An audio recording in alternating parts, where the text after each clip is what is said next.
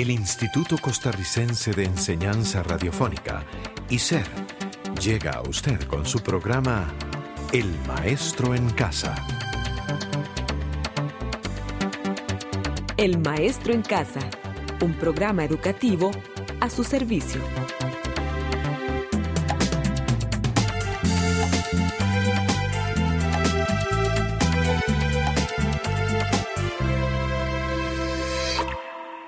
Hello, everybody.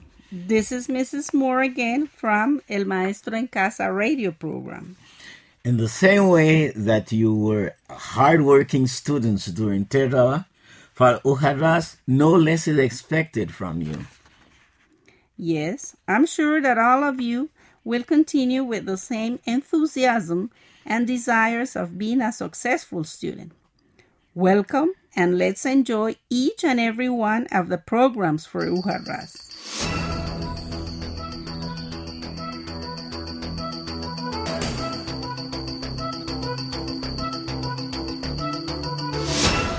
How are you, Miss Moore? Fine, thanks, Franklin. What do we have for today? Another interesting program, I guess. Yes, we sure do. Today's topic is going to be about an important social institution, the family. You're right. The family is the foundation of humanity. That's the first place where we learn to communicate, we establish relationships, we accept limits and responsibility, and get to know our rights too. That's correct. Within the family circle, we learn to resolve conflicts, how to overcome crises. It is the first place where values and principles are acquired. Oh, yes, the family is very important in our lives. Then, that makes today's topic a very interesting one.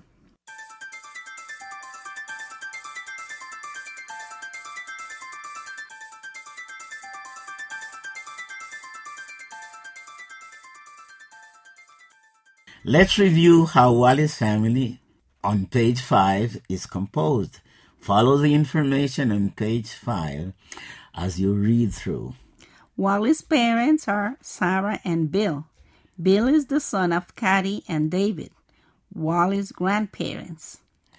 Wally's grandmother and grandfather had one more son and one daughter. So, Joe and John are Wally's uncles.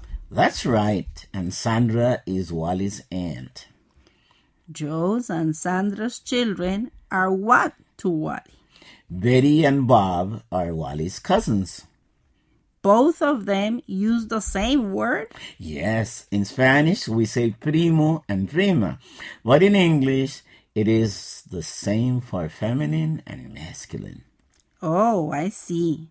And Gloria and George are? Gloria is Wally's sister. George is his brother.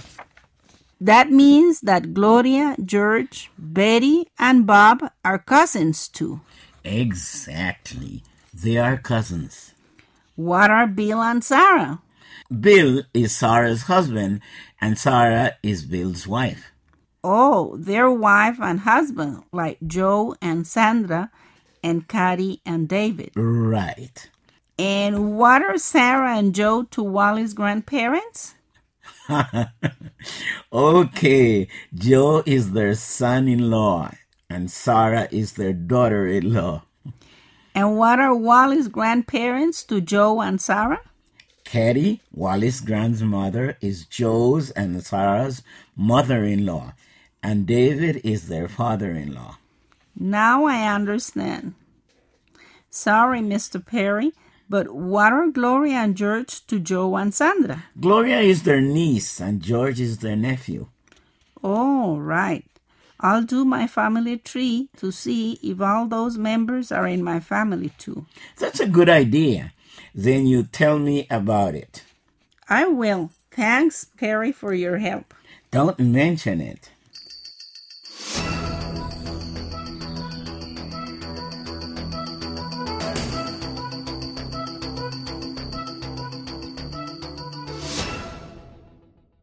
Please turn to page 7. There is important information for you to remember. Well, take a look at page one. See what it says. I am 34, I am 29, and I am 7. Yes. Why? In English, the form of the verb be are used when we speak about age. For example, I am 22 years old. He is 45 years old. She was 18 years old. And you, Ms. Moore, how old are you?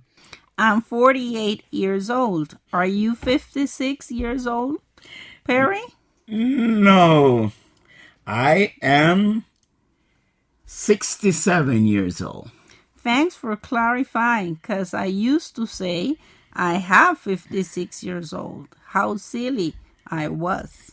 Now, you know the correct way to give age.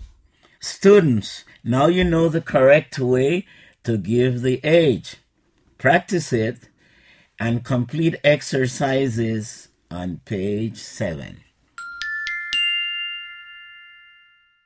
Given the tree on page 11, complete it with your personal family tree.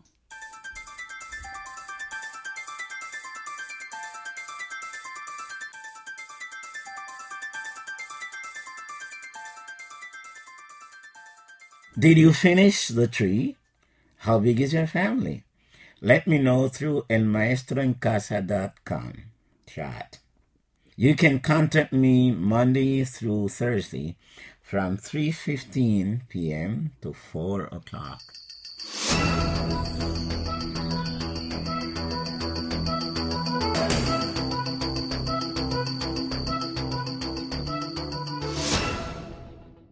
Listen to the pronunciation of the vocabulary on page 14 and say the words after listening to them. Grandfather, Father, son, grandson, stepson, brother, husband, cousin, uncle, stepfather, son-in-law, brother in law, stepbrother, nephew, grandmother, mother, daughter, granddaughter, stepdaughter, sister, wife, aunt, stepmother, daughter in law, sister-in-law, stepsister, niece,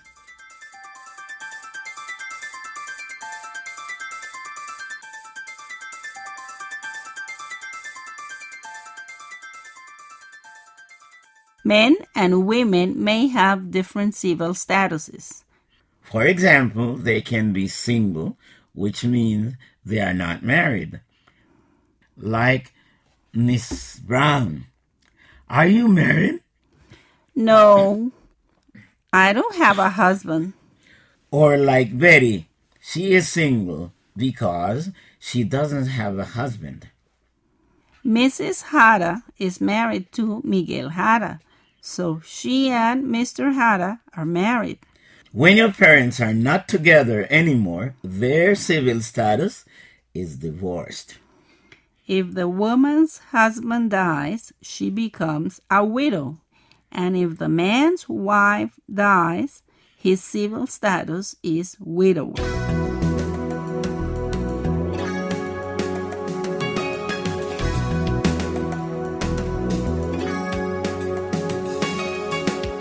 Ah, well, students, with this information, you can now solve exercises G, H, I, and J on pages 15, 16, and 17 of your text.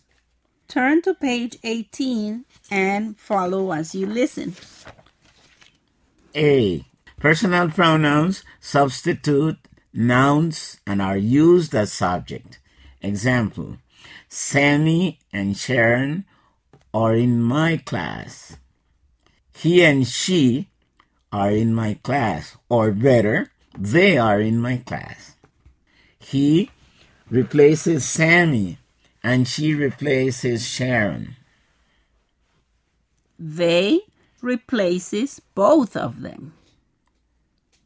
Note, I, you, she, he, it are singular forms, and we, you, they are plural subject pronouns. See that you may indicate singular or plural subject pronouns. Possessive adjectives indicate who is the owner of the object, and it must be followed by a noun. The book on the table belongs to Rachel. It is her book. Her is the possessive adjective, and book is the noun that follows it. The singular possessive adjectives are my, your, his, her, its. The plural possessives are our, your, their. Some examples with possessive adjectives are My car is new. the class is clean, His pen is blue. her mother is a teacher. Its leg is very small. The following are examples of plural possessives. Our program is helpful. Your cousins are swimmers. Their grandparents live in Germany. Go ahead and do the exercises on pages 18, 19, and 20 with less difficulties. Well, we have reached the ending of week one review. Keep up the great work and study hard.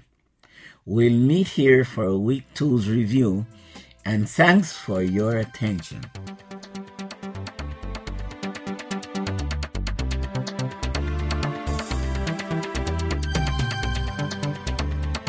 Este programa fue producido por ICER En colaboración con el Ministerio de Educación Pública.